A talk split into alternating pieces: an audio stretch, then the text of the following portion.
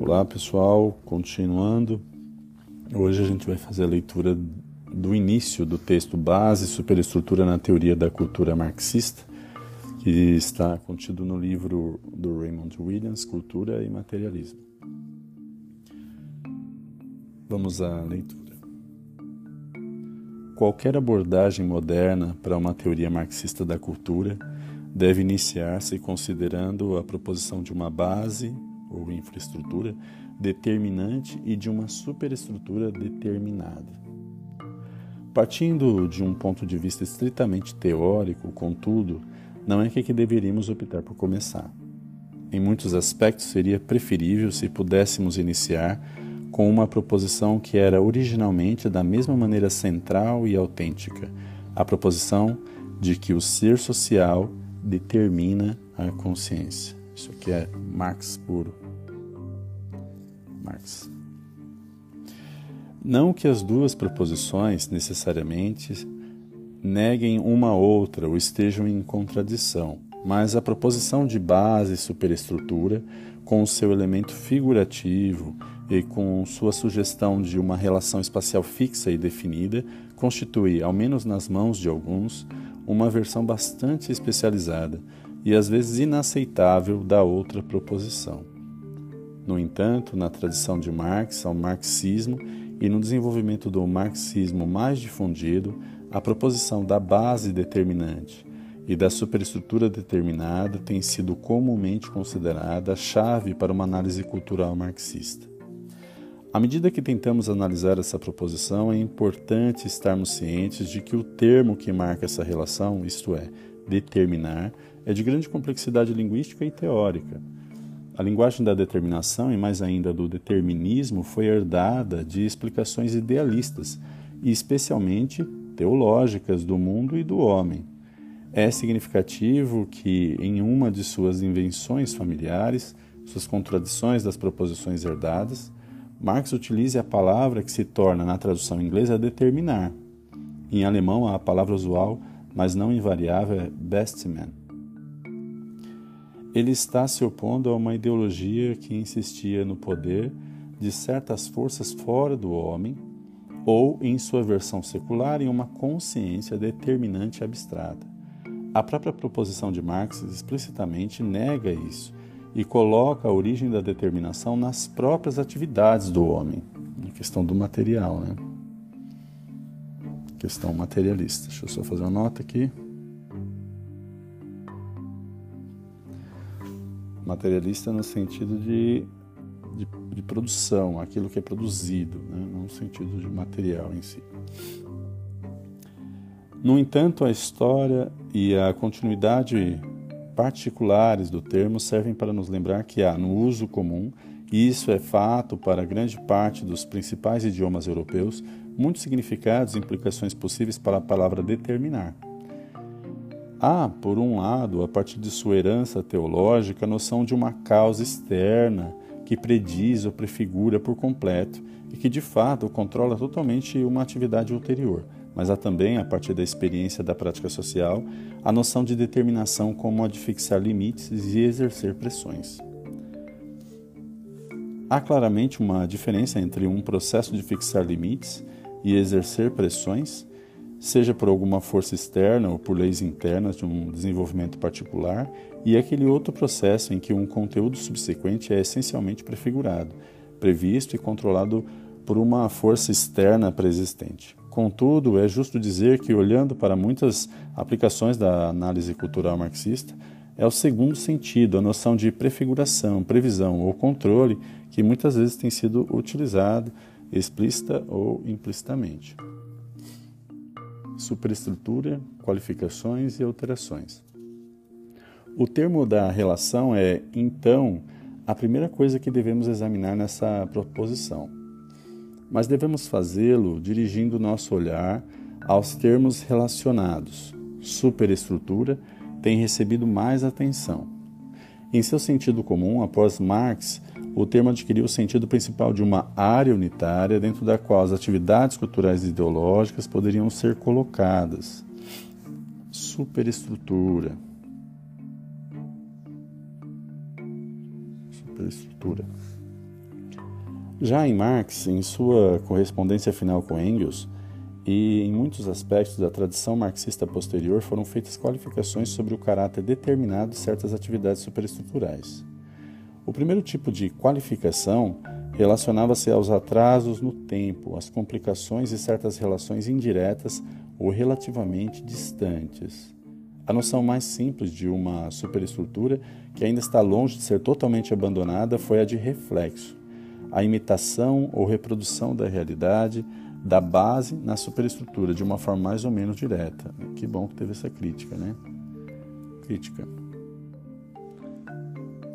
Evidentemente, opções positivistas de reflexo e de reprodução apoiavam, apoiaram diretamente essa visão e deu dimensão à visão economicista, né? Mas uma vez que em muitas atividades culturais reais essa relação não pôde ser encontrada, ou não o pôde sem esforço, ou mesmo violência para com o material ou a prática ser estudado, foi introduzida a noção de atrasos no tempo, as famosas defasagens, lags, com várias complicações técnicas, e a noção do indireto, em que certos tipos de atividade no domínio da cultura, a filosofia, por exemplo, situava-se a uma distância maior das atividades econômicas primárias. Essa foi a primeira fase da qualificação do conceito de superestrutura, com efeito uma qualificação operacional, economicista. Economicista. Eu que disse economicista, tá, pessoal? A segunda fase relacionava-se a essa, mas de modo mais fundamental, na medida em que o processo da relação foi ele mesmo examinado de maneira mais substancial. Esse foi um tipo de reconsideração que deu origem à noção moderna de mediação, na qual algo mais do que um mero reflexo ou reprodução, por certo, algo radicalmente diferente tanto das reflexões quanto da reprodução, ocorre ativamente.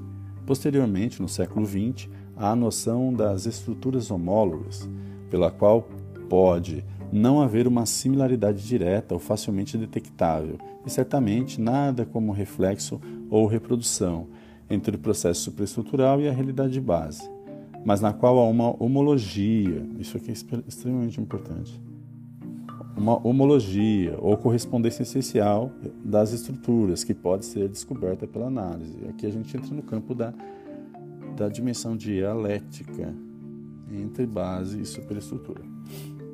Essa não é a mesma noção da de mediação, mas trata-se de um mesmo tipo de alteração, uma vez que a relação entre base e superestrutura não é entendida como direta nem como operacional, sujeita a atrasos, complicações e obliquidades, mas de uma natureza que não é de uma reprodução direta.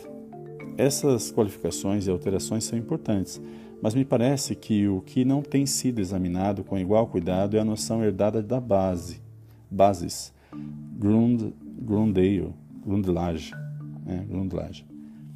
Na verdade, eu diria que a base é o conceito mais importante a ser estudado. Base. Se quisermos compreender as realidades do processo cultural. Em muitos usos da proposição da base, da superestrutura, como uma questão de hábito verbal, a base passou a ser virtualmente considerada como um objeto, ou, em casos menos toscos, de maneira essencialmente uniforme e usualmente estática. A base, que vem uma definição, né, é a existência social real do homem. A base são as relações reais de produção, que corresponde a uma fase do desenvolvimento das forças produtivas materiais. A base é um modo de produção em um determinado estágio de seu desenvolvimento. Tomamos e repetimos proposições desse tipo, mas o seu uso é bastante divergente da ênfase de Marx nas atividades produtivas em relações estruturais específicas que constituem o alicerce de todas as outras atividades. Pois, enquanto uma determinada fase do desenvolvimento da produção pode ser descoberta e especificada por meio da análise, ela nunca é na prática uniforme ou estática. Legal, né? Pois enquanto uma determinada fase do desenvolvimento da produção pode ser descoberta e especificada por meio da análise, ela nunca é, na prática, uniforme ou estática. De fato, uma das proposições centrais do sentido da história em Marx é a de que existem contradições profundas nas relações de produção e nas consequentes relações sociais. realmente é o que existe. Há, portanto, a possibilidade constante da variação dinâmica dessas forças. Além disso, quando essas forças são consideradas, como Marx sempre as considerou, como as atividades específicas e as relações de homens reais, elas significaram algo muito mais ativo, mais complexo e mais contraditório do que o desenvolvimento metafórico da noção de base, poderia permitir que percebêssemos. É. Vamos aos 10 minutos e eu acho que dá para a gente continuar ainda mais algumas páginas. O tempo está curto ainda, né? Base e as forças produtivas. Então, devemos dizer que quando falamos de base, estamos falando de um processo e não de um estado. Mais uma dimensão da, do conceito. Estamos falando de um processo, base como processo. Isso é ótimo, né, pessoal? Base, processo. E não de um estado. E não podemos atribuir a esse processo algumas propriedades fixas a serem posteriormente traduzidas aos processos variáveis da superestrutura. Muitos dos que quiseram e querem fazer da proposição comum algo mais razoável concentram-se na depuração da noção de superestrutura. Mas eu diria que cada termo da proposição deve ser reavaliado em uma direção específica. Temos de reavaliar a determinação para a fixação de limites e o exercício de pressões, afastando-a de um conteúdo previsto, prefigurado e controlado. Temos de reavaliar a superestrutura em direção a uma gama de práticas culturais relacionadas, afastando-a de um conteúdo refletido, reproduzido ou especificamente dependente. Isso aqui é sensacional. A dimensão, a crítica a essa questão reflexa, né? Crítica. E fundamentalmente temos de reavaliar a base, afastando-a da noção de uma abstração econômica e tecnológica fixa e aproximando-a das atividades específicas de homens em relações sociais e econômicas reais, atividades que contêm contradições e variações fundamentais e, portanto, encontram-se sempre em num estado de processo dinâmico. Mas a base ela é um processo dinâmico e a gente tem uma dialética entre a superestrutura, então as duas são, de, são processos. Mas não é isso que ele está dizendo, que as duas são processos. Né? Uma é prática, uma gama de prática cultural, que tem a ver com a questão da superestrutura, e a outra é, um, é uma, tem uma dimensão de processo, mas vinculado também às relações sociais e econômicas reais a atividade que contém contradição e variações fundamentais. Bem, continuando. Vale a pena observar uma outra implicação por trás das definições. Definições habituais. A base passou a incluir, sobretudo, em certos desenvolvimentos do século XX, um sentido forte e restritivo de indústria de base até mesmo a ênfase na indústria pesada tem desempenhado um certo papel cultural. Isso levanta um problema mais geral, pois vemos-nos forçados a olhar novamente para a noção comum de forças produtivas. É evidente que o que estamos examinando na base são, sobretudo, as forças produtivas. Contudo, algumas distinções bastante cruciais devem ser aqui realizadas. É verdade que, em sua análise na produção capitalista, Marx considerou o trabalho produtivo em um sentido bastante específico e especializado, como correspondendo a esse modo de produção. Há uma passagem difícil nos Grundices, no qual ele argumenta que, enquanto o homem que constrói um piano é um trabalhador produtivo, há uma questão complexa sobre se o homem que distribui o piano também é. Provavelmente ele é, uma vez que contribui para a relação da mais-valia. No entanto, quando falamos do homem que toca o piano, quer para si, quer para os outros, não há dúvidas. Ele não é, de forma alguma, um trabalhador produtivo. Assim, o fabricante de pianos é a base, mas o pianista é a superestrutura. Como uma forma de considerar a atividade cultural e incidentalmente a economia na atividade, da atividade cultural moderna. Essa noção conduz claramente a um beco sem saída mas para qualquer esclarecimento teórico é fundamental reconhecermos que Marx estava naquele momento envolvido em uma análise de um tipo específico de produção, a produção capitalista de mercadorias. Dentro de sua análise desse modo de produção, ele teve de dar a noção de trabalho produtivo e de forças produtivas, o sentido especializado de um trabalho primário sobre, sobre materiais de maneira a produzir mercadorias. Isso é importantíssimo, né? que é o contexto da produção da obra do Marx e, o, e os principais desdobramentos né? e, e contradições que ela possa encontrar ela não tem que ver com a dimensão do que, que Marx pensava na elaboração da sua própria metáfora, base e superestrutura. Mas essa noção tem se estreitado notavelmente e, em um contexto cultural muito prejudicialmente, distanciando-se da noção mais central das forças produtivas, na qual, apenas para lembrar brevemente, a coisa mais importante que um trabalhador produz é sempre ele mesmo tanto na condição específica de seu trabalho, quanto na ênfase histórica mais ampla dos homens produzindo-se a si mesmo e sua história. Agora, quando falamos da base e das forças produtivas primárias, importa muito se estamos nos referindo, como se tornou habitual em uma forma degenerada dessa proposição, à produção primária dentro dos termos das relações econômicas capitalistas, ou a produção primária da própria sociedade e dos próprios homens, isto é, a produção e reprodução da vida real. Produção e reprodução da vida real. Real. Se estivermos nos referindo ao sentido amplo das forças produtivas, examinaremos toda a questão da base de forma diferente e estaremos então menos tentados a descartar como superestruturais e, nesse sentido, meramente secundárias, certas forças produtivas sociais vitais que são, desde o início, no sentido amplo, básicas. O uso da totalidade. No entanto, devido às dificuldades da proposição mais difundida da base da superestrutura, houve um desenvolvimento alternativo e bastante importante com a noção de totalidade social, uma ênfase associada principalmente a Lukács. A, a totalidade das práticas sociais se opunha à noção em camadas da base e de sua consequente e de sua consequente superestrutura. Esse conceito de uma totalidade de práticas é compatível com a noção do ser social determinando a consciência. Vou ler novamente. A totalidade das práticas sociais se opõe à noção em camadas da base e de sua consequente superestrutura. Esse conceito de uma totalidade de práticas é compatível com a noção do ser social determinando a consciência. Ser social determinando consciência. Consciência.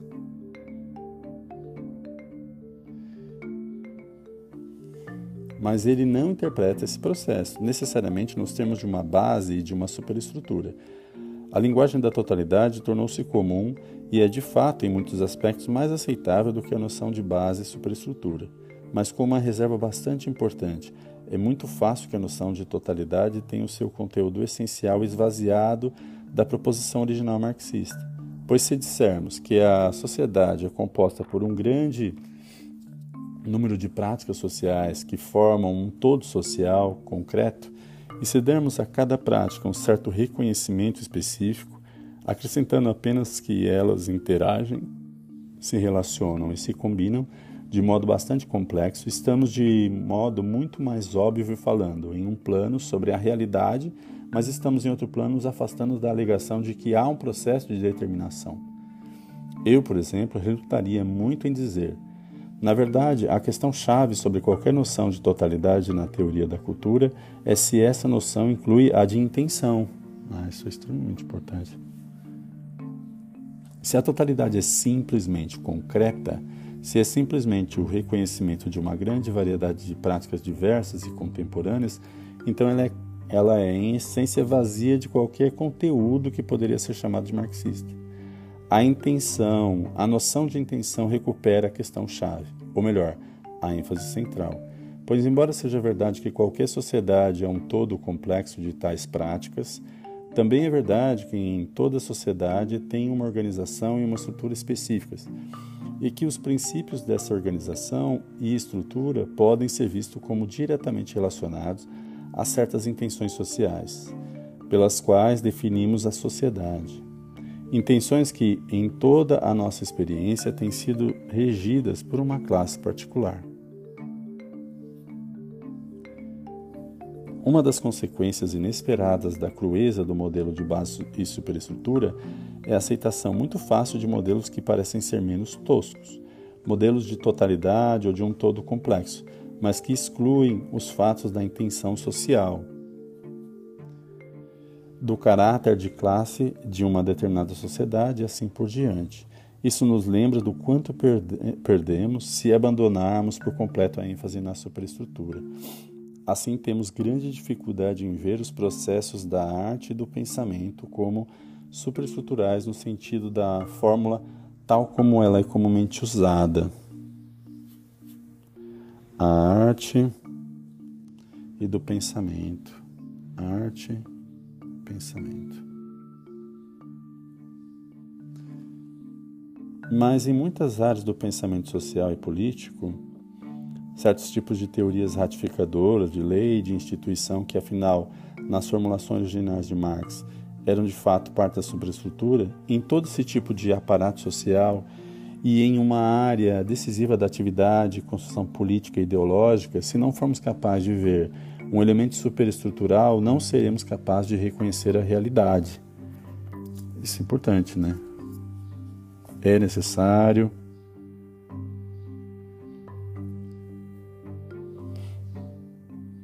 ver o elemento, ou os, né? Elemento superestrutural.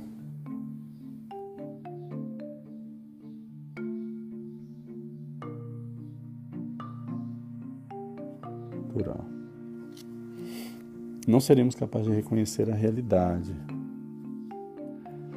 essas leis, constituições, teorias e ideologias que não são tão frequentes, frequentemente defendidas como naturais ou como tendo validade ou significância universal devem ser vistas como simplesmente expressando e ratificando a dominação de uma classe particular,